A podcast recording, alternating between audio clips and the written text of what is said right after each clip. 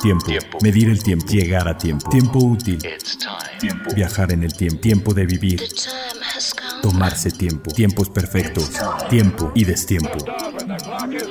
Las máquinas e instancias perfectas que conquistan el concepto del tiempo. Reloj auto. Vivencias que atrapan el tiempo. Todas conviven a un tiempo en una sola hora.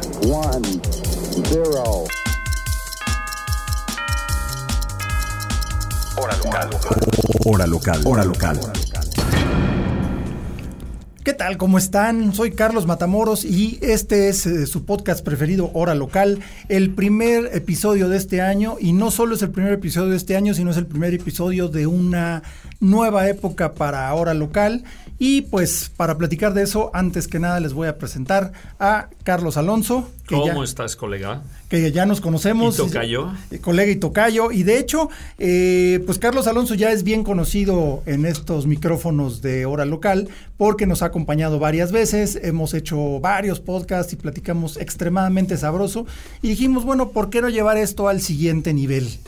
Y antes de eso, presentamos a Leslie López. Hola, hola, ¿cómo están?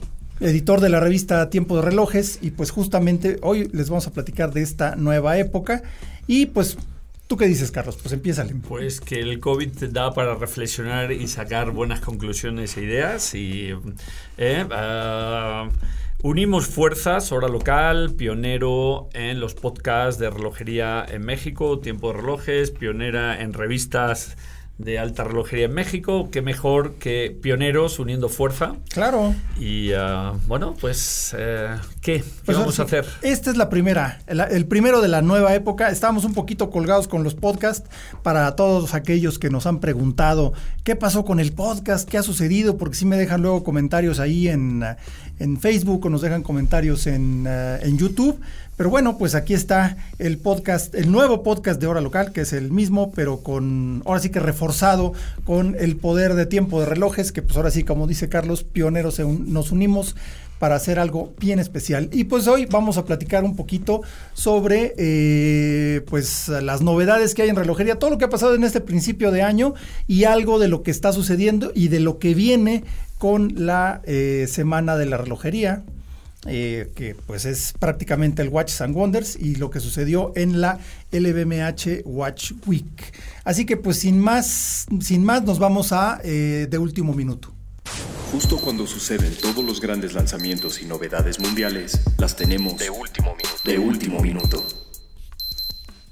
Pues resulta que el, trofeo más antiguo de el trofeo deportivo más antiguo de la historia y de la humanidad que es la Copa América, y no, no es esa Copa América, pero como sabemos que la, eh, la audiencia de hora local sabe perfectamente de que estamos hablando de la Copa Náutica de eh, que se llama Copa América, que antes era la Copa de las 100 Guineas, porque ese iba a ser el premio, pero también parte del premio era que se llevara el nombre, la copa llevaría el nombre del barco que ganara por primera vez esta copa. Y resulta que ¿quién ganó, Leslie? Pues el Emirates, ¿no? El Emirates eh, Team de New Zealand, un viejo y sólido aliado de Omega, porque fue una bonita final además eh, relojera, ¿no? Eh, entre el equipo del Emirates con el Panerai Luna Rosa, que desde el, creo que en el 2019 fue cuando votaron su nuevo monocasco y, y entró esta asociación tan, fantástica, ¿no? Con Panerai también. Sí. de hecho, este fue el pleito entre, ahora sí que entre Omega y Panerai fue la lucha cuerpo a cuerpo, bueno, bote a bote y pues acabó ganando el Emirates Team New Zealand con eh, asociado con Omega. No, pero lo que me refería yo era que el nombre de la Copa América proviene del barco que ganó por primera vez esta Copa de las 100 Guineas, que era el barco América, y que no solamente les ganó a los ingleses en su propio juego, sino que además rompió el récord de cruce del Atlántico y pues así se llamó y y bueno. Pero ahora, lo más interesante es que realmente para hacerlo América de verdad, pues hablarle tal vez a Jairo, acá que tiene fuerza ahí en Omega, con Jorge también, con Panera, y traerlos para acá, para la bahía de Acapulco o algo así. ¿no? Que sea realmente Omega, o sea, Omega o Panera o quienes sean, pero Copa América de verdad, ¿no? Aunque sea Xochimilco, ¿no? Exactamente, sí. Digo, aquí tenemos espacio para los yates, para los, este, no, no son yates, son, este, son eh, catamaranes generalmente, ¿no? Y bueno, pues ahora sí que, ¿qué más, eh, qué más vimos por acá? Ya, ya no sé si ustedes ya vieron la con con Ramón González. ¿Ya vieron la nueva colección del Rally Maya de Frank Müller? Sí, bueno, que es eh, particular para coleccionistas. ¿Por qué? Porque era una edición que estaba concebida para el 2020 y el 2020 finalmente no hubo Rally Maya. ¿eh? Primero, normalmente es en mayo, lo intentaron pasar a agosto, finalmente se prolongó la pandemia y el reloj ya incluso sin eh, Rally Maya ya se había empezado a vender la edición limitada del 2020, pero quedaron algunas piezas porque no hubo presentación oficial eh, en el evento. Digo, parte de los compradores de esas colecciones anuales son los propios pilotos que van en sus coches de colección al Rally Maya. Entonces, la edición 2021 es la 2020 prolongada, pero creo que ya está sold out totalmente. Sí, seguramente. Y el Rally Maya no ha empezado, que es eh, a principio es en mayo. Sí, que es una es una versión del Crazy Hours, ¿no? Que yo creo que de Frank Mueller es mi reloj favorito. Bueno, hablando después del Eternitas 4 dices, eh, ok, pero después del Eternitas 4 mi, Frank Mueller favorito es el, el Crazy Hours que tiene los índices eh, más, más bien la posición de los índices traslapada eh, son cuatro horas, ¿no? ¿Cinco horas? Son cuatro horas, ¿no? Sí, son tres. Tiene tres traslapes de cuatro horas, entonces están en desorden aparentemente, pero tienen un desfase de cuatro horas. Cinco, ¿no? Ah, no, son cinco horas. Uno, dos, tres, cuatro, cinco. Sí, eh, la una está a la una y las dos está a las seis. Exacto. Y las tres está a las once, sí. Sí, tiene un desfase de cinco horas y entonces va brincando. Eh, la manecilla es un horas saltantes realmente, pero sin disco, sino que la manecilla brinca a la siguiente posición y eh, no avanza gradualmente la manecilla horaria como en un reloj normal. Se queda fija en el número hasta cuando llega al minuto 59 y brinca al, al, cambio de hora, en ese momento brinca la manecilla. La verdad es un agasajo verlo funcionar. Me encanta el Crazy Hours. Y realmente ya es la quinta edición que hace, que hace Ramón con, con Frank Müller y el Rally Maya. Eh, esta creo que es la primera versión, de hecho, en oro rosa. Las otras eran eh, acero, y titanio. titanio sí, y es una pieza que luce espectacular. Le han puesto a, las, el, símbolo de la serpiente emplumada, emplumada, que es como el 8, digamos, se lo han puesto a las 12. Y pues realmente sí es muy bonita la pieza. ¿eh? No, y fueron este 60 piezas conmemorativas que son 25 en acero, 25 en titanio cepillado y 10 para dama en oro. Ah, no, en acero, en acero, perdón. Y pues se integró el modelo para la colección 2021 ya con caja de oro rosa. Ahí sí, entonces, este, pues sí es, es un reloj muy padre. Y, digno de resaltar que, bueno, Frank Müller, eh, a pesar, o sea, el Rally Maya es un evento local, autóctono, mexicano, y Frank Müller vende, eh, o sea, coloca 60 piezas, 70 piezas, depende del año, y las vende en el año solo dedicadas a un rally, eh, a un rally eh, nacional. no es barato, ya sabemos que los Frank Müller pues empiezan a partir de veintitantos mil dólares en las ediciones sencillas, los cronos un poco más arriba. Entonces, admirable lo que ha hecho Racoli con este evento, que estaba un poco dormido, no, no, no trascendía demasiado. Eh, y lo puso, lo puso en órbita en el, en el mundo relojero y eh, bueno, en general, ¿no? Sí, no, lo puso en el mapa y pues nada mal, ¿eh? Nada mal realmente. Y es un evento muy, muy padre. Hay coches de todas las épocas, eh, antiguos todos, creo que el mínimo es 30 años. y pues qué mejor que irse por las carreteras. Además, si es toda una prueba de, de resistencia mecánica, de resistencia física y de confiabilidad de la restauración o de cómo está el coche, porque son climas de 40 grados. O sea, es toda la península de Yucatán. Donde no le puedes poner el aire acondicionado porque, no tiene. Porque no tiene, o, si lo pones peligra que el coche se sobrecaliente. el, año, pasado se canceló, como recuerdan, por el tema de la pandemia justamente, pero ya este año sí están adoptando todas las medidas y ya tiene fecha también el rally, es del 22 al 29 de mayo. Eh, pues sí, se han hecho muchas cosas, ah, incluso ya con las eh, protecciones y con distancias y demás. Es muy probable que, se lleve a cabo, yo creo que es prácticamente seguro. Y digo, la ventaja de las competencias de autos es que cada quien va en su coche con su tripulación, que es de su familia o por lo menos conocido. Entonces se guardan las distancias un poquito más fácil que en otro tipo de eventos, ¿no? Entonces, pues está muy, muy, muy bien. Oye, y también vimos el Tribute to 50 Fathoms de Blancpain, el NORAD. porque ya trae el mismo, el símbolo que traían de radiación cuando llevaban tritio, pero tachado. O sea, ese se me hizo un, detalle hasta de buen humor, ¿no? De, parte de Blancpain. Sí, pues es bucear un poco más en la nostalgia, ¿no? En el vintage, que sigue fuerte. Eh, no recuerdo el año que lanzaron el Barracuda, que también recuperaron el Barracuda, eh, como son dos piezas así muy características del 50 Fathoms. Y este creo que era de la Marina Alemana, si no recuerdo mal. Y han lanzado esta edición especial que la verdad sí luce bastante bien. Es el mismo calibre justamente que usaron para el Barracuda, es el 1151. Y, y, fue un poco la evolución que siguió el reloj de buceo con el tema de la luminiscencia. Lo mismo que el, Panerai, por ejemplo, evolucionó del Radiomir al Luminor, pues es un poco el proceso que siguió eh, la relojería depurando esos materiales que eran pues difíciles ¿no? de, manipular. Sí, pues eh, ahora sí que tenía sus riesgos, por ahí eh, búsquense la historia, también se las platicaremos en otra ocasión. El de las chicas del radio, es toda una historia, eso precisamente para hablar de los peligros de los materiales radioactivos en la relojería, pero bueno, es una historia un tanto triste, pero muy interesante y precisamente eh, este habla de que ya pues más que nada recordando que ya no se usan materiales radioactivos desde hace un ratote, ¿no? pero todavía se puede ver en algunos relojes vintage. Si se fijan en la parte de abajo a las 6 donde dice Swiss o Swiss Made, generalmente traía T, Swiss, T o T, Swiss Made T. La T es de tritio y es un material levemente radioactivo, pero aún así un poquito peligroso que ya se dejó de usar. Se reemplazó por el super, se reemplazó por el y pues ya, todo es tranquilo, bonito y brilla en la noche. No tanto ni por tanto tiempo, pero este, pues creo que es mejor así. Eh, ¿Qué más? Qué, más vieron? ¿Qué más vieron que nos, que nos eh, llame la atención? Pues yo tengo por aquí uno que, bueno, este es, eh, bueno, es uno muy especial que es el, el de Betún, el DB28XP, el Meteorite. Sí. ¿Qué, onda con Betún? ¿Qué onda con Betún? O sea, solamente avientan objetos de deseo así. Yo, o sea, de que dices, ¿qué riñón tengo que vender para hacerme de uno de estos, no?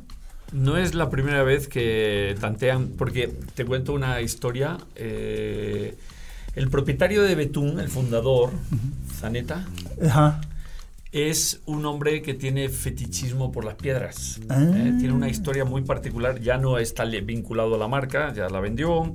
Ahora está Pierre, eh, Pierre Jacques, Pierre Jacques, que está al frente con un socio pero alguna vez lo visité en el norte, en el norte de Italia, eh, cerca del lago de, el, lago di Garda, por toda esa zona del norte, él, vive por ahí. y él tiene, David Zanetta. David, David, Zanetta. David Zanetta. David Zanetta. Él tiene un, tenía un fetichismo por las piedras, las busca, las toca y él, ¿os acordáis que sacó una caja? La caja estaba hecha de meteorito. Sí, sí, sí, que tenía una forma como de nave espacial. Como de nave espacial. Eh, y mutaba porque cada meteorito tiene un color diferente, entonces te lo hace muy particular y único. Entonces es las, yo creo que debe ser la segunda vez que, que van con el tema de los meteoritos ahora en la carátula. Sí, y la verdad es que de por sí los, todos los, los de la colección de B28, con las asas este, amortiguadas y todo ese rollo, son un agasajo por donde lo veas, ¿no? Pero este, ¿cómo lo ves? El XP. Pues eh, bueno, eh, eh, a nivel estético yo creo que sí, Pierre Jacques ha dado como un, impulso importante también a la, marca, ¿no? Es, es, es, una marca que consiguió rápidamente una identidad muy sólida justamente con, con esta... Con esta, con esta pieza, con, este, con el desarrollo, por ejemplo, de ese tipo de, de asas y usando estos materiales. Este, este además, pues, en, circonio, además, que es la, caja, es también una edición limitada. Y si miras el, reloj, pues casi que la carátula te parece como un, un, Kandinsky o un Malevich o algo así, ¿no? Porque, porque, es la raja, es la rebanada del meteorito, y, ¿no? Y está pintado con estas técnicas nuevas que usan de, láser y, entonces, eh, ¿recuerdas también otro que sacaron como de oro, de un oro, que, en realidad era titanio, pero era un color como oro amarillo? era Entonces, a nivel estético sí están desarrollando eh, eh, una imagen muy singular. Yo creo que es, obviamente, bueno, sabemos que es una marca muy de nicho. Eh, Pierre Jacques yo creo que la está manejando muy bien también, atendiendo a este tipo de, peticiones propia de clientes, coleccionistas y, realmente están logrando desarrollar piezas muy espectaculares, ¿no? Como esta también que sacaron a primeros de año, que era de la doble cara, ¿no? Que le dabas la vuelta ah, al, reloj, ¿no? Como el reverso, ¿no? Ajá, ajá. Sí, sí, sí, que por acá tenemos un reverso a la mano bueno, a la mano de alguien. Pero bueno, este, lo interesante de este es que obviamente la, carátula, aparte del, tratamiento que se le dio después, proviene de un meteorito que se calcula que llegó al planeta hace más de un millón de años. Bueno, un millón de años antes de esta era, o sea, un millón dos mil veintiún años, que pegó entre Finlandia y Suecia a, orillas del río Muniono y pues eh, probablemente sea el meteorito más antiguo conocido en el mundo. El primer fragmento similar y de este, que se cree que es parte de este mismo meteorito fue descubierto en Suecia en 1906 y pues eh, los meteoritos pues obviamente son piedras eh, naturales y que como vienen del espacio la formación, la forma de cristalizar y todo es completamente aleatoria y diferente, todos son distintos. Y pues al final de cuentas todo se desintegra a la entrada de la atmósfera y lo que llega son la parte más dura, la parte más densa del meteorito y de, ese pedazo es de donde se hacen eh, las carátulas, las famosas carátulas de meteorito que hemos visto en Rolex, hemos visto en muchos otros relojes. De hecho, las de Rolex se me hacen muy bonitas porque son grises, tenemos unas carátulas muy padres, pero también son muy especiales porque no hay dos iguales. Y eso es algo que solamente el meteorito se puede dar y es algo que proviene del espacio no hay más vuelta, ¿no? Y la noticia es que el reloj está sold out antes casi de haber visto la calle. Porque Pierre estuvo en México hace 15 días, estuvimos haciendo un video muy divertido con él, que vamos a emitir en, breve. Y ah, de aquí se fue a Dubai y con la familia Sediki, que es quien vende Dubai, eh, quien vende de Betún en Oriente Medio. Y eh, la cuenta oficial de la familia Sediki publicó un story donde ponía que la pieza estaba sold out y ni siquiera había visto la calle no, todavía. Pues no. yo creo que todavía ni los acaban de hacer. 10 piezas, entonces ahí está todo dicho ya, o sea que sí, no nos dimos prisa. Creo que Racoli dijo que había una pieza reservada para México, no creo que haya llegado aún, pero algún afortunado coleccionista mexicano va a poder tener la pieza. No, qué padre, es que, es que sí es otra cosa. Y la verdad, el, atractivo del meteorito, como dices, el, lo del señor eh, David Zaneta, este, esa, atracción por las piedras y sobre todo te pones a pensar que es un pedazo de fierro que llegó del espacio y que es más viejo que la Tierra misma probablemente, ¿no? Entonces, sí tiene un atractivo muy especial. ¿Qué más? Pues este, yo creo que ya va a ser hora de conectarnos con Andrés Moreno para que nos platique. Andrés Moreno es eh, nuestro corresponsal del otro lado del charco, en España, y nos va a platicar algunas cosas que ha visto antes de que nosotros las veamos acá, y eso está muy, muy sabroso. Vamos un momentito a corte y, y nos conectamos con Andrés Moreno. Hora local. Y bueno, pues vamos a, conectarnos con Andrés Moreno hasta, hasta Madrid, eh, corresponsal de Tiempo de Relojes y ahora también corresponsal de Hora Local. Y pues eh, a ver ¿qué, qué nos cuentas, qué has visto de nuevo, Andrés. Hola Carlos, ¿qué? Muy buenos días allí en México, muy buenas tardes aquí en España, ya sin noches. Primero de todo, muchas gracias por darme paso y por esta oportunidad para hablar. Y enseguida voy ya a lo que hemos visto esta semana. Empezamos con Siempre estamos hablando ya en físico, hay pocas en España todavía, pero bueno, con cuenta gota van apareciendo. La primera de ellas a lo mejor fue el nuevo Tissot Connect Solar, ya sabéis, el T-Touch Smartwatch que ha lanzado Tissot después de muchos años de... Sí, ya se tardaron un rato en entrarle a eso, ¿no? Tardaron un montón, tardaron un montón. Y la primera sensación es un poco rara. Es decir, es como que dices, ¿y tanto tiempo para esto? Pero bueno, después ya les escuchas hablar y, te lo explican. Han invertido muchísimo dinero en su propio sistema operativo, que eso es bastante interesante. Y nada barato. Tiene mucho potencial. Nada barato, por supuesto. Pero bueno, para solo por dar un pequeño detalle, para aquellas personas que son muy están muy preocupadas con las conspiraciones, con el robo de datos. Decir, claro, que este es un sistema operativo exclusivo de, ellos. Aquí no hay ni Google, ni Microsoft, ni nada por ahí dando vueltas, con lo que, bueno, los ISOs son para eso muy discretos. O sea, si la paranoia es lo tuyo, este es tu reloj, tu smartwatch. Efectivamente, efectivamente. Sí, sí, sí. Y por lo demás, nada, es un T-Touch muy bonito, con mucho potencial. Está bien. Otra presentación interesante que hemos tenido esta semana, que creo que vosotros vais a tener también pronto, son los nuevos, las novedades de, Longines, Longin. Aquí en España decimos Longines porque sí. Aquí decimos de las dos formas, pero se supone que técnicamente es Longin o, eh, correctamente, pero pues también es Longines, no pasa nada. Y, aquí dice Longin, nadie te entiende. Longin, que viene de Longino, seguro, ¿no? Sí, que viene de Longino, exacto. Pero bueno, aquí tuvimos ya la presentación virtual, pero tú ya los tocaste. Mañana nosotros eh, eh, nos toca verlos y tocarlos y ver qué onda. Pero aquí sí tenemos la primicia contigo, a ver qué te parecieron todos los nuevos logines. Pues la verdad, eh, interesante, muy bonito el High nuevo.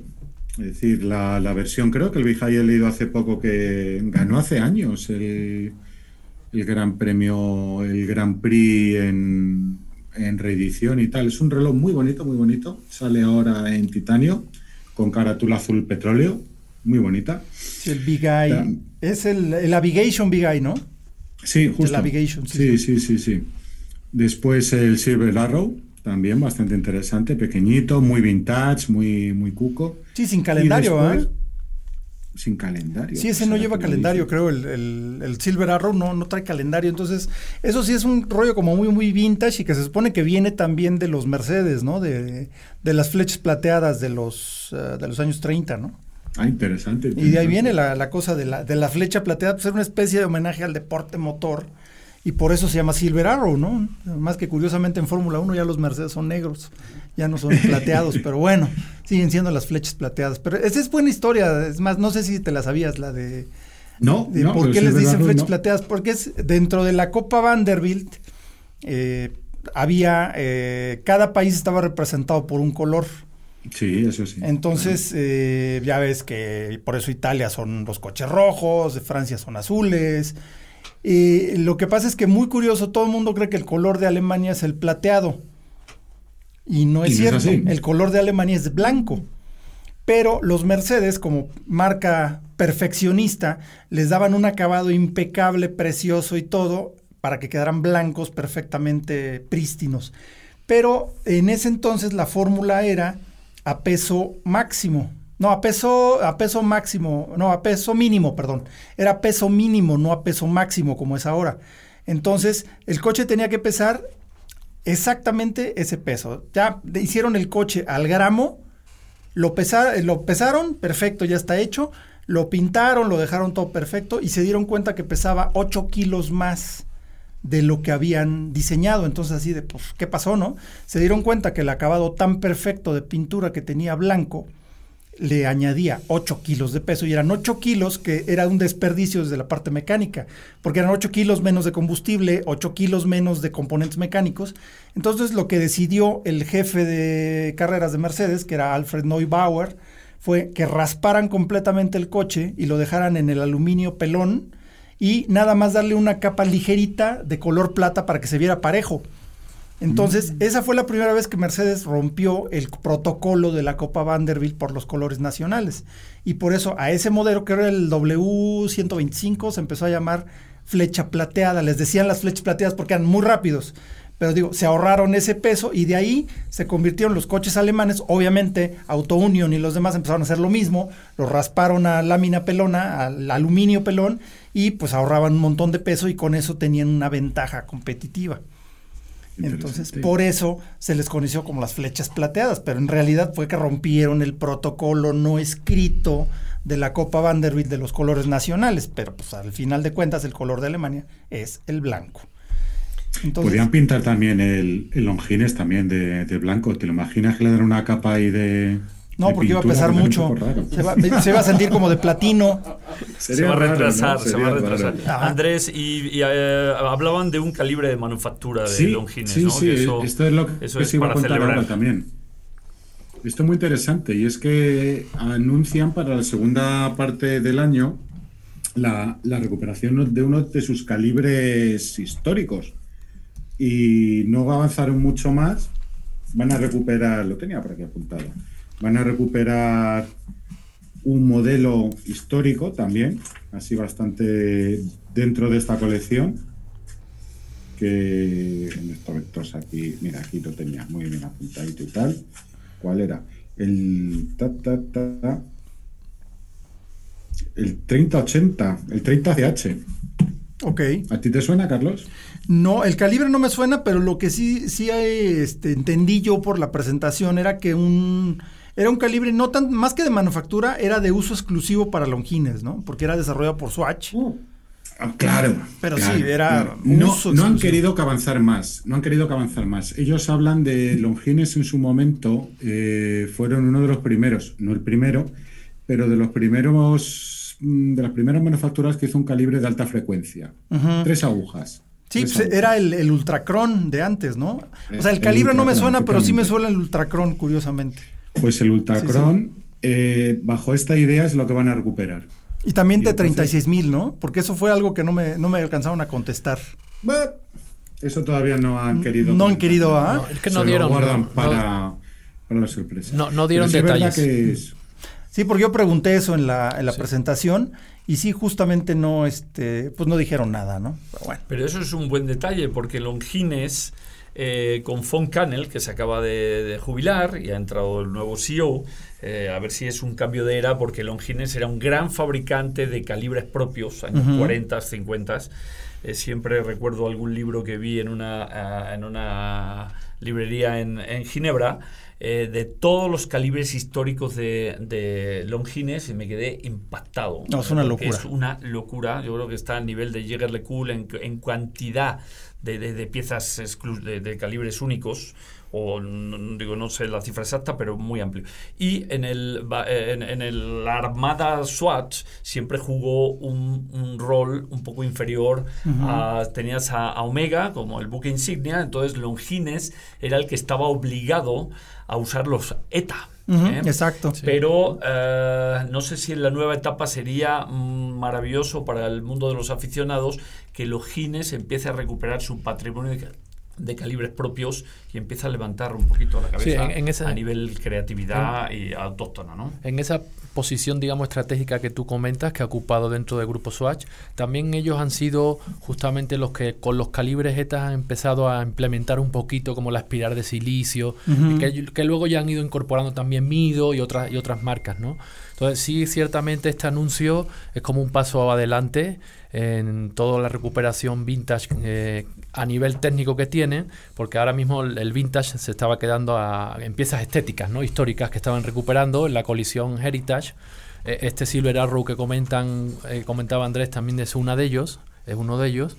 Y, y este, este paso adelante a nivel técnico, pues sí va a ser sumamente interesante en la, en la marca, ¿no? A ver. No, y a lo ver estamos viendo porque los coleccionistas, eh, o sea, estamos viendo en las subastas relojes longines de los cronógrafos longines de los 40, 50 que se empiezan a ir a 60, 70 mil dólares ya en subastas. No, es que eran unas super piezas. Entonces, Speedmaster en Omega y eh, Cronos, años 40, 50 de Longines, son dentro del grupo SWAT las, los dos, las dos nichitos que la- el mundo de los coleccionistas se están encontrando para re- y se están revalorando en las subastas. Así que es normal que la marca empiece a prestar Claro. atención a sus calibres de manufactura eh, de esas épocas. No, a mí me encantó ver la, el regreso del, del logo de Ultracron, porque en particular de Longines es de mis modelos favoritos, precisamente porque era eh, de 36 mil alternancias. Y pues de hecho, no cronógrafo, pero creo que lo tenían antes que Zenith. Solo que Zenith lo incorporó en el cronógrafo.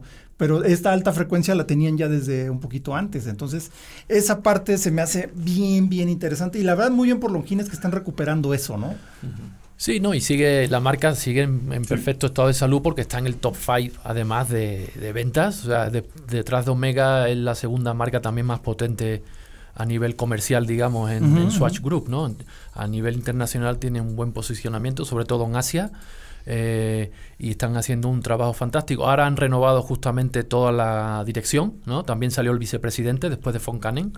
Está ahora eh, Javier Ligero, eh, creo que es de ascendencia española. el, el, CEO, Matías Brenchan, también. Entonces, bueno, pues creo que es una nueva etapa prácticamente realmente para Longines, ¿no? Sí, buenísimo. Matías, Matías es una persona bastante interesante. Él ha trabajado muchos años en Rado y Radio es una firma difícil, dentro por, por, cuestión de ser muy nicho. Y yo creo que lo ha hecho muy bien y entonces la han recompensado con, con la dirección de, de, Longines, que por supuesto es una de las marcas dulces dentro del grupo en estos momentos. Que además es un brinco bastante radical, ¿no? De estar a cargo de Rado y brincarte a Longines, estás en, en la parte más eh, innovadora, digamos, por lo menos en cuanto a materiales, diseño, eh, de todo el grupo Swatch, fuera de Swatch, tal vez, pero es una innovación distinta. Y de repente te vas a la marca más tradicional después de Breguet, ¿no? Digamos. estás vendiendo. Sí, no, no, pero estás vendiendo. no, no, Sí, sí, sí, ahí sí estoy de acuerdo. No, no, pero digo, me refiero que eh, profesionalmente hacer todo un reto, ¿no? Para. Un, reto, un reto sustituir a Foncanen. A Foncanen, Además, exacto, porque Foncanen era este. Ahora sí que él sí defendía a Longines como un perro. Bueno, pues era militar. Claro, exacto. Entonces fue un mariscal de campo durante 40 años al frente de Longines y lo hizo fantásticamente bien. Lo hizo muy, muy bien. A ver, ¿qué más nos cuentas, Andrés? Bueno, y también, también. Em, esto ya no fue presentación, sino simplemente yo que me fui a dar una vuelta por, la joyería Rabat, posiblemente ya la conoceréis, es una de las más famosas de, toda España, tiene una flamante nueva boutique en el centro de, Madrid preciosa y tuve la oportunidad de ver el, nuevo Speedmaster, Master cronómetro coaxial con el calibre 3861 que ya sabéis que aparte de añadirle nuevo calibre, bueno, pues han hecho pequeños cambios estéticos y a mí personalmente estos pequeños cambios estéticos sí que me, sí que me gustan. La, la carátula ahora es biselada, tiene mucha más profundidad. Han hecho un buen trabajo en el diseño de las asas, ahora es mucho más cómodo para poner. Y después, lo que funciona, no lo han tocado. Es decir, sigue siendo un Speedmaster normal. Cuerda manual. Pero con, por supuesto, manual. Sí, de hecho es, es, un, es una evolución del calibre que reemplazó al mítico 321. Es una evolución del 861 que apareció en 1968. Mm. Y luego fue 1861 cuando le añadieron acabaditos. Luego fue 2861 cuando ya era este glassback y traía algunas cositas. Y ahora el nuevo es 3861, como bien dices, con el escape coaxial, espiral de silicio y todo lo nuevo. Sí, sí, es muy, es muy bonito. Y hablábamos antes del precio. A ver, eh, hablamos en euros. El precio son 6.200 eh, euros. Sí, no me espantes. Comparado, está caro, pero no tanto. Efectivamente. Es decir, la versión normal del Speedmaster, que todavía está a la venta, son 5.800 euros. Mm, tampoco brinco tanto, ¿eh? Son 400 euros. Sí, no, no. A ver, ¿barato es? No, pero en estos momentos el Speedmaster es el reloj de coleccionista que, debes comprar. Es el que hay que tener. Sí, efectivamente. Y es que es un precio, bueno, pues si te lo tienes y tal. no, de hecho no está tan mal, ¿eh? O sea, pues un brinco de 400 euros no está mal. Ven, Digo, ya veremos. De hecho, nosotros en México tenemos mañana la presentación de, Omega, de los nuevos modelos. Eh, entonces, pues ya veremos también aquí precio en México, a ver en cuánto más o menos anda ya este ya le daremos una vuelta. Oye, y ya para, para darle vuelta y entrarle aquí al asunto fuerte, ¿qué pasó con AP? O sea, también Carlos, eh, Carlos y tú estuvieron en la presentación internacional. Sí, sí, eh, estuvimos en la presentación. Virtual de AP. Pues a ver, cuéntenos qué, qué les parecen. Pues que Benamian sigue at his best, best ya sabes, eh, muy histriónico. Él yo alguna vez cuando venía al CIAR, que él estaba de director de Odemar Piguet de Nueva York y venía, yo siempre le decía, te tienen que dar un talk show en, en, hora premium en, la televisión americana porque realmente es lo que le gusta. Sí, es showman totalmente. es un showman. Eh, mm, des- toda la presentación muy cinematográfica. No, o sea, se ve que no era. Digo, hay una parte, la de preguntas y respuestas, que está hecha en vivo, obviamente. Pero el resto estaba grabado porque no hay un fallo de nada. Las entradas, las salidas, los comentarios. Está muy cinematográfico. Eh, bueno, muchas novedades. El año pasado eh, AP tardó, eh, como no, bueno, no hubo Watches and Wonder en, eh, a principio del año. Tardaron en, en dar a, a conocer sus novedades y este año pues se han querido adelantar a Watches and Wonder. Mucho Royal Oak. El año que viene es el 50 aniversario del Royal Oak. Entonces ya empezaron a calentar motores con ediciones un poco más excéntricas, más para coleccionistas. eh, supo- digo, veamos, veamos cuál es el, el- el del 50 aniversario, si, si siguen a cero, si siguen, si evolucionan alguna, algún cerámica, alguna cosa, pero bueno, pues eh, que empezaron hablando, obviamente, la- le interesa, es un tema político, empezó hablando del Sí. Code 1159, ujú, una versión nueva. eh, ¿Qué te Otra versión Carlos? otra versión ¿Te nueva. Mira, eh, bueno, hablemos, hablemos. Hablemos, sí. Yo no soy de los que más me disgusta el 1159. O sea, entiendo, entiendo que los fanáticos de AP eh, tal vez fue eh, no una pieza que les volvió locos para ah, las pretensiones que eh, eh, François Ribenamia tenía con esta pieza. Bueno, para que el, para el hype que él mismo creó, ¿eh? creó, ¿no? Para Él la dijo- expectativa que pensado. creó. Sí, él, él cuando lo lanzó dijo, no podemos vivir de Royal Oak, necesitamos un alter ego dentro de la colección que, que vaya teniendo una, una consistencia. Eh, entonces, a ese nivel, pues, el poder el- del Royal Oak es tan inmenso que es muy difícil. O sea, pusiste, ellos mismos pusieron el listón muy alto, pero si lo sacas de ese, de ese contexto, no es un reloj, no es un reloj... mm, que está tan mal, creo, como No, las no, redes. de hecho no está nada no mal. está nada mal. No, no, no. mal, eh, la, ¿eh? la hechura es exquisita, el diseño Totalmente. también. todo. Calibres nuevos. Pero le falta originalidad. Bueno, lo que. Las asas, por ejemplo, las asas son muy bonitas, pero ya las había sacado Mont Blanc antes. Las asas esas este, Sí, caladas. la- la- ¿no? Time Sí, caladas. Sí, o sea, ya las había sacado. Eh, la forma redonda, pues no tiene nada de original. La forma redonda es la más tradicional de toda la historia. Yo creo que son relojes exquisitamente realizados con unos calibres increíbles, Totalmente. pero nunca va a reemplazar un Royal Oak porque no tiene punch. No, y lo peor también, yo creo, bueno, no sé, yo creo que debe ser difícil también hacer ese tipo de tr- estrategias, planteamientos y, y crear un reloj nuevo de cero, ¿no? Pero lo peor también es que justo lo lanzaron dos o tres años antes del 50 aniversario del Royal Oak. Entonces, Sí. otra vez viene la sombra del Royal Sí. Oak a pegarle al reloj, ¿no? No, y hay, vari- hay varias cosas. O sea, a ver, AP es la única gran dama. O sea, si, si agarramos Patek, si agarramos Vacheron, si agarramos Breguet, este tipo de, de, de, de- súper grandes damas, que apostó decididamente por uh, hacer un estilo contemporáneo de sus piezas. O sea, en un revival perpetuo de, de- de esa- ese tipo de, de marcas hacia lo- el pasado, los grandes mitos, lo que hace Vacheron rescatando cosas. Recordemos eh, que eh, el, el, el, el Quai de Lille, cuando Vacheron en el 2001 se adelantó a sacar un reloj contemporáneo del Quai de Lille, pues fue un fracaso comercial. sí, sí, sí. Entonces, AP, yo creo que tampoco los grandes amantes de, de Audemars Piguet lo que no acaban de entender es que sea tan decididamente contemporáneo.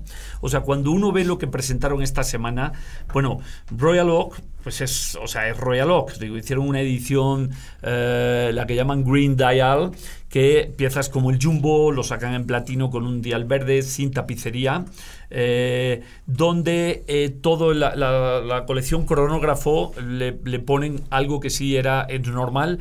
Ellos ya tienen su propio calibre de manufactura de cronógrafo, Que ya es era el, hora, ¿eh? que es el 4001. ya era que- hora. que Sí. debutó en el Code 1159 en el 2019, pues ahora ya vienen todos los, los Royal Oak eh, cronógrafos con el Claro. 4001, vienen algunos cronos offshore con el 4001, o sea, eso sí es bastante normal, eso fue una de las novedades del año. No, y de hecho, por ejemplo, en el offshore yo creo que era donde más necesitaban el calibre cronógrafo, porque era muy evidente que era un modular.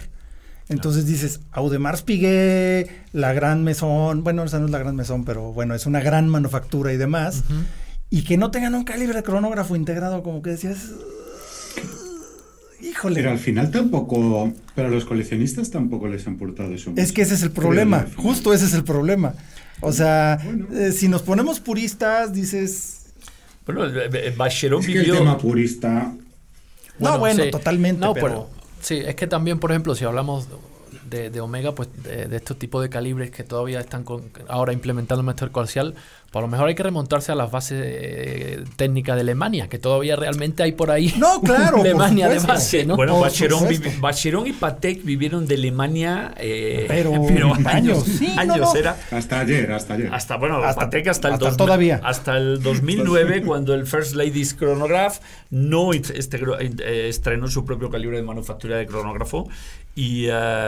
pero digo, en una época que haces dobles, triples, cuádruples, turbillones y todo eso sacar un, cronógrafo como que dices, pues, como que es de las complicaciones más básicas, ¿no? Después del calendario es lo más básico que hay y dices, mm, yo, no, no, digo básico me refiero a que pues, es, lo mínimo que puede haber, ¿no? Es lo, es lo más común después de los sencillos, ¿no? Entonces... Pero lo que pasa, Carlos... No, es más difícil. No, cuando lanzas un cronógrafo, lo lanzas. Claro. y como lo hagas mal, puedes dar por la reunión tu, Exactamente. tu producción en los próximos cuatro años. No, no, totalmente. Un turbillón te sale, pues, pues dices, oye, sí, vendes 10. El famoso, el famoso escape AP, este que sacaron en su momento, que, que estaba en un reloj de estos de... Sí. Parece que se hicieron cinco unidades de eso. No pasó nada. Si, si te sale No, de acuerdo, pero en un cronógrafo no te la puedes rifar. De hecho, este Carol Forestier en alguna plática me dijo que desde el punto de vista de desarrollo, era mucho más difícil hacer un cronógrafo integrado que un turbillón. O sea, que el turbillón era cualquier cosa comparado con un cronógrafo integrado. Entonces, eso está muy bien, pero digo, si estás hablando de, que maestría relojera, nosotros acá y demás, yo creo que sí había una obligación, o sea, hasta Rolex tiene un calibre cronógrafo propio, a pesar de que vivió del, del Zenith, del primero, durante muchos años. Pero Rolex desarrolló su propio calibre cronógrafo y está súper bien. Entonces yo siento que sí, sí, la quedaba de ver a P desde hace tiempo, en mi opinión. Mi opinión. No, por supuesto. No, y, por ejemplo, con el, el, Code 1159 es que es demasiado mainstream para lo que es el Royal Oak, para lo que fue el Royal Oak en su época y para lo que aún sigue siendo el Royal Oak. Es un reloj inconfundible que a la distancia que lo veas dices, ah, ese es una P. Y justamente, acuérdense de cuántos memes hubo cambiándole la marca al Code 1159. Podía ser Calvin Klein, podía ser Daniel Wellington y se veían bien. O sea, con una hechura exquisita si quieres, pero no, no, no gritaba AP. Se ve más un Jules Audemars que un Royal Oak. Bueno, es, una pieza decididamente contemporánea. Sí, no, totalmente. La versión y hermosa, este, ¿eh? La versión de este año trae eh, eh, mezcla oro rosa con la carrura en, cerámica. Uh, la parte central, ¿no? la parte central. obviamente juega con sus fumé, la carátula eh, que eso les queda divino. Eso ¿eh? es. La mayor, los calibres, eh, ¿qué cambio ha habido que también se empieza a estandarizar?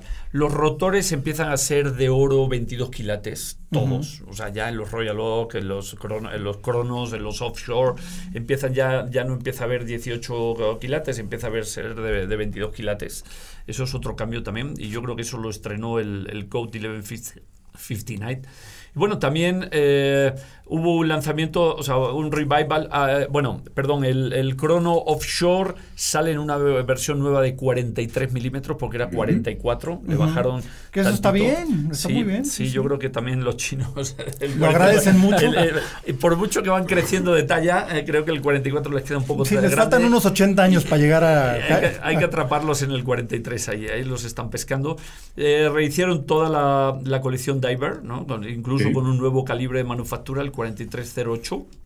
Ah. Eh, mucho, bueno, ah, y el otro Incorpora las correas intercambiables. Eso, eso es muy interesante. Sí, que ese es como el nuevo camino, ¿no? Totalmente, que, ya todos estén desarrollando su propio sistema de cambio rápido. Aparte de que, por ejemplo, el Royal Oak tiene una entrada muy particular que solamente le quedan correas eh, originales, pero ya no era tan fácil, no era fácil cambiarlas, necesitabas ir a un distribuidor o con un relojero por lo menos, pero ya lo puedes hacer tú y eso es algo bien interesante, ¿no? Un sistema fácil de cambio del usuario, en los pernos de la correa con la caja y también puedes cambiar la hebilla fácilmente.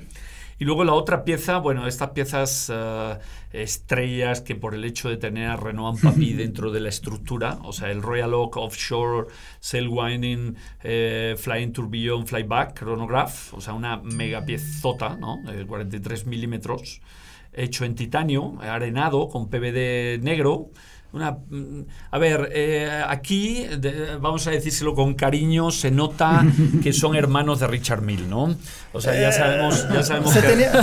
Sí, no, no, Como dice Chumel Torres, se, este, se, dice y no pasa nada, ¿no? No, sí pasa. A ver, alguna vez que entrevistamos a, Benamian eh, y le dijimos a qué personajes admiras, él dijo a Richard Mill, lo admiró. Sí, claro. No hay que olvidar que AP es socio de Richard Mill en la estructura empresarial y eh, la mayoría de los desarrollos de, alta performance de Richard Mill pues, se, hacen en Renault Papi. Sí, no, Entonces, esto es, esto es un, Richard Mill eh, octogonal, eh, tamaño grande. Sí, y, sí, y, para irte a la Fórmula 1 con el outfit Super Pro de civil, pues esto es ideal, ¿no? sí, el sello Renault Papi está ahí, ¿no? Inevitablemente. Se además no tiene los costos de un Richard Mill. Y es la primera vez que integran un turbillón con un cronógrafo en esta colección offshore. Eh, bueno, pues es una pieza espectacular, ¿no? Sí, una locura. 100 unidades únicamente. Es el mismo calibre, ¿no? 100 unidades. Es el mismo calibre que ya. No me acuerdo cuál es el calibre, pero ellos especificaban que debutaba eh, la colección offshore por primera vez la, la mm. dupla de, de, eh, de, crono con turbillón. Eh, y estas piezas pues son únicas de, AP Houses, ¿no? no salen a la red abierta de distribución. Sí, que de por sí ya red abierta de distribución pues ya no tienen prácticamente, ¿no? Ya todos son boutiques AP. Pues sí. Entonces ya, ahora sí que ya no hay de otra. Todavía queda alguna boutique, queda alguna boutique. Eh, Como el milagro mexicano, sí. Que, sí, el milagro mexicano. Que siempre Sí, sí, sí, nos resistimos. Resiste, Ahora sí, que como en la Segunda Guerra Mundial somos la resistance. Sí, sí, sí. sí, Y, en bueno, España no, en España no. Y otra cosa interesante, yo no estuve en la presentación y la verdad, honestamente, revisé los materiales, así la información muy rápidamente, pero también eh, muy llamativa la nueva asociación que anunciaron con Marvel, ¿no? Esa, híjole. Que no sabe uno que puede venir por ahí porque no sé si que, quieren competir con Citizen, porque Marvel está con Citizen. Exactamente. O, quitarle el lugar que tenía RJ, ¿no? Que tenía Roman Jerome. Así como que la verdad no, no entendí. No ¿Qué, qué, conclusión sacaste, Andrés, de oír esto? Pues eh, la verdad es que yo le tengo que, admirar a Benamía porque eh, arriesgarse se arriesga. Es decir, bueno, que ya os informamos que no vimos nada. Es decir, simplemente se, se habló, salió un actor que es amigo de, de Benamia, que es Don Cheadle, es uno de los actores de, Es este... War Machine. Lo presentan oficialmente, saldremos de dudas el 10 de abril, se hace la presentación, pero la sospecha que tengo, él sabe crear expectación, él es un fanático, cuando vas a su despacho, antes cuando estabas en Nueva York, alguna vez tuve la ocasión de visitarle y ahora el Lebrasus está lleno de fetiches animados, entonces le gusta, le gusta mucho la cultura pop de, los cómics y de los superhéroes y todo, pero yo tengo la sospecha que no va a ser tanto una alianza para poner superhéroes en los relojes, sino para un programa educativo de educación a niños necesitados con la excusa de los superhéroes a nivel de, de, agarrar, agarrar algo que, que todo, todos los niños del mundo entienden perfectamente, los superhéroes, y creo que va más por un tema filantrópico, agarrando la... No sé por qué me da que va por ahí, porque eh, este año también no se habló mucho, pero cuando lees el press kit habla que refuerza eh, la relación para eh, mandar libros a niños necesitados del mundo entero, están muy filantrópicos y no sé por qué creo que, que la, la, asociación con Marvel va a tener que ver con algo, algún programa educativo, alguna fórmula de cone. Porque recuerden que él habló también de Business for Love. ¿no? Este año está muy en la labor, cuando lo entrevistamos en plena pandemia también nos habló de Business for Love, ¿eh? Eh, que eh, el tema del amor, la relación de los negocios, no sé por qué que va por ahí el tema. Igual, vamos a ver, vamos, a, ver. Vamos a ver ¿No esperamos entonces un Royal Oak Spider-Man? Yo por ahí, por ahí vi, creo. yo por ahí me llegó una foto, no sé si era Photoshop o algo, de un turbillón con Iron Man que se veía muy bien. Es más, la tengo por ahí en mi WhatsApp, la voy a buscar y se las muestro. este que no se veía mal, pero sí dice, eh, sí era un Royal Oak con turbillón a las 6 y con un Iron Man como grabado así de, frente. Entonces, yo la vi muy bien. ¿Era, un meme o qué? no, no, no, era una imagen como filtrada, ¿no? Ah, filtrada. Entonces, este, lo vi y dije, pues sí está muy bien si fuera un RJ, ¿no? Pero digo, no estamos diciendo que sea ese el reloj. Pero yo lo vi y yo no entendí bien qué onda, ¿eh? Yo apuesto porque va a sacar un reloj. Sí, no, yo también estoy seguro.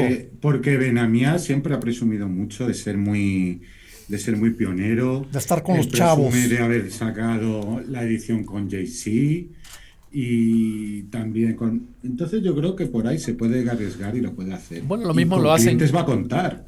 Con clientes va.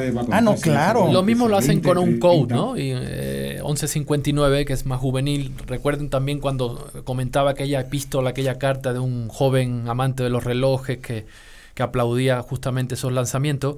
Nosotros todavía estamos eh, bajo el hechizo de Royal Oak, pero quizás las nuevas generaciones efectivamente lo ven de otra pues sí, forma, es que Si ese es eh, el resultado final, pues sería muy bueno.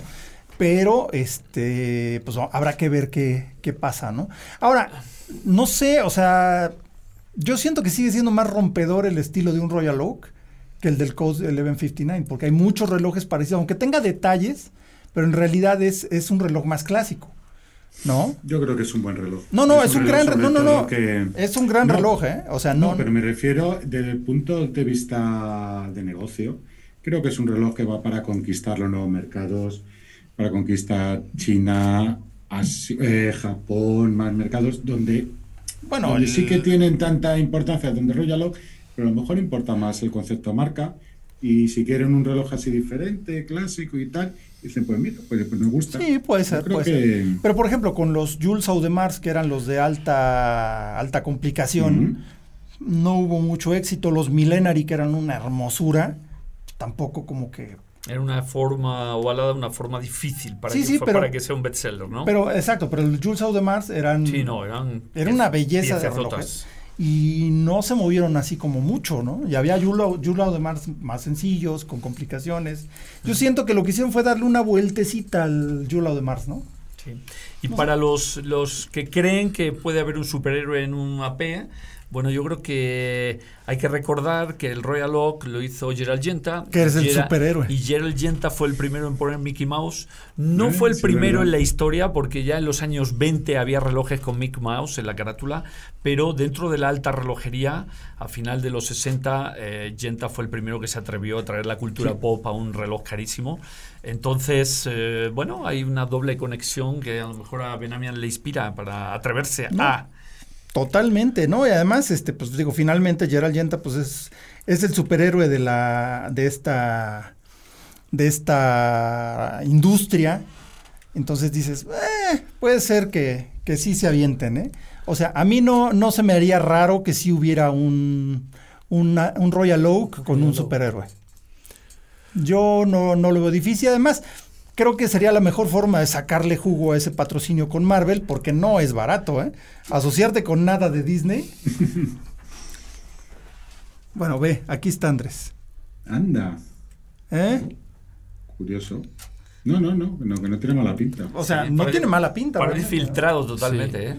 Sí, bueno, ya los superhéroes de ahora pues ya no son, no tienen esa inocencia que tenía no, ya son más oscuros. ¿no? Ya, no es eh, Mickey Mouse en el ratoncito y ya, ya son más sofisticados, ¿no? Son cyborgs, cyborgs y este tipo de, máquinas eh, casi nucleares. ¿Qué pensáis vosotros que, bueno, claro que todavía debemos ver estos relojes, pero ¿pensáis que, que lo que ha hecho Maximilian Busser con su Toys for Boys ha influido de algún modo en este redescubrimiento de la infancia para los coleccionistas relojeros? Sí, ¿por qué no? Yo creo que sí, ¿eh? totalmente.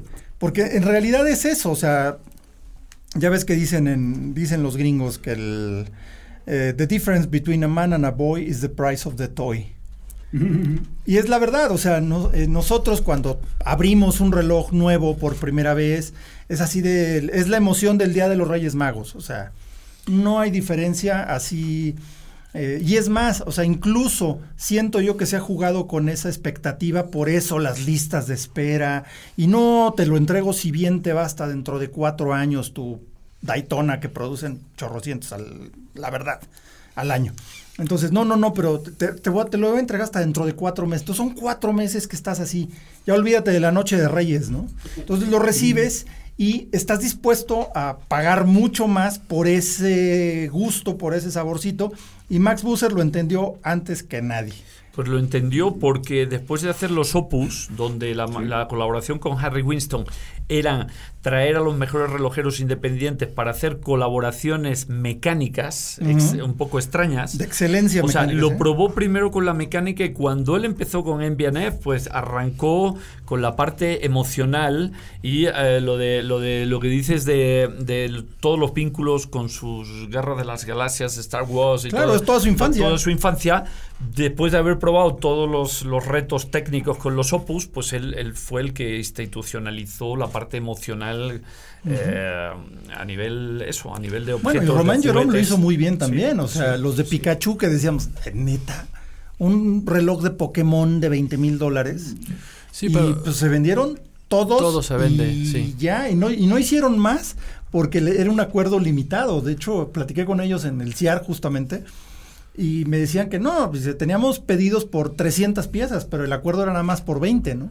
No, pero fíjate que lo de Max Busser en su momento además que también fue más arriesgado, sí lo interesante ya no es que te ponga un, un dibujito de tu infancia en la carátula, ¿no? O le dé un color No, no, determinado. no, ya es mucho que más era desarrollo realmente mecánico, técnico, con un nuevo diseño de, de, de- de- de pieza que incluso a nivel de prototyping, digamos, yo creo que eso a, lo- a, los- a las manufacturas relojeras yo creo que los, de- los debió volver loco en su momento, ¿no? No, totalmente. Por hacer ese tipo de cajas, por empezar a usar el zafiro casi que íntegramente en una pieza, aunque no fue realmente tampoco el primero, yo creo que antes por ahí estaba Calabrese, pero bueno, en este aspecto sí, sí creo que fue sumamente disruptivo, ¿no? O Sí, sí, rompedor. sí. totalmente. Y bueno, pues También ahora- Christoph Claret, perdona, para, para acabar esto, es que yo creo que en el mismo nivel Christoph Claret también un poco. Lo que pasa que Christoph Claret no tiene el sentido del humor de ni de Maximilian Busser ni de Ni de nadie. Ni de, ni de ni de nadie. nadie. O sea, es un genio, pero la verdad es que sí es bastante gruñón. Ay, Dios, sí. Y además es como el clon de Chespirito, ¿no? No- ¿A poco no es igual a Chespirito? Perdón que lo diga, pero es- se parece mucho. Yo, Y hablando, hablando de pop, ¿eh? mira, mira esta edición de Rolex, que es verdad, que no es fake. O sea, No. hicieron, hicieron una, sí, para, para los, Para los cholos, cholos. cholos, ¿eh? de, de Tijuana, hicieron una versión que no salió. ¿Eh? Pero, y esto, pues esto debe tener 10 años ya, ¿eh? porque la No, primera no, vez que lo bueno, vi- claro. O sea, se atrevió ¿eh? con los superhéroes. Rolex Bueno, a- a- ya son muy famosos los Air Kings de Domino's Pizza, ¿no? Mm. Ajá, también, ¿cierto? Es un equipo de Tijuana, ¿no? ¿Ya lo viste? Pues es real. Sí, to- total, pero total. Sí, pues, sí, googlea, googlea a Rolex Cholo Squinkles y ya verás lo que te sale. Muy bien, pues eh, ahora sí que se nos fue el se nos fue el tiempo como agua precisamente en esta plática de amigos nerds y fans de la relojería de este lado y del otro lado del charco. Andrés, muchas gracias. Nos eh, vamos terminando este episodio y pues Leslie, muchísimas gracias por estar. Un gusto, un gusto. Y nos pues aquí pronto. vamos a estar ya de fijo, pues ya que le vamos a hacer, vamos a hacer un podcast mucho más sabrosón. Carlos, mil gracias y pues ahora sí que felicidades mutuas por Exactamente, ya verán qué bien nos lo vamos a pasar, la audiencia se lo va a ir pasando, nos comprometemos con toda la audiencia que cada vez va a ser más divertido. Pero primero nos la vamos a pasar bien nosotros y, ya y- después, y por ende la audiencia. por ende, se la van a pasar a todo dar. Hoy lo hemos pasado muy bien. Buenísimo, pues muchísimas gracias. Este fue el episodio de Hora Local del día de hoy. Platicamos de muchas cosas nuevas de relojería. Tenemos muchos eh, temas todavía en el tintero. En el siguiente episodio los escucharemos. Gracias, Toño Sempere, productor de eh, este podcast de Hora Local. Yo soy Carlos Matamoros. Nos escuchamos en el siguiente. Esto fue Hora Local, el podcast de la maquinaria perfecta. Nos escuchamos en el próximo programa. Conducción y concepto, Carlos Matamoros. Productor ejecutivo, Antonio Semperi. Voz en Arturo Jara. Hora Local es una producción de finísimos.com.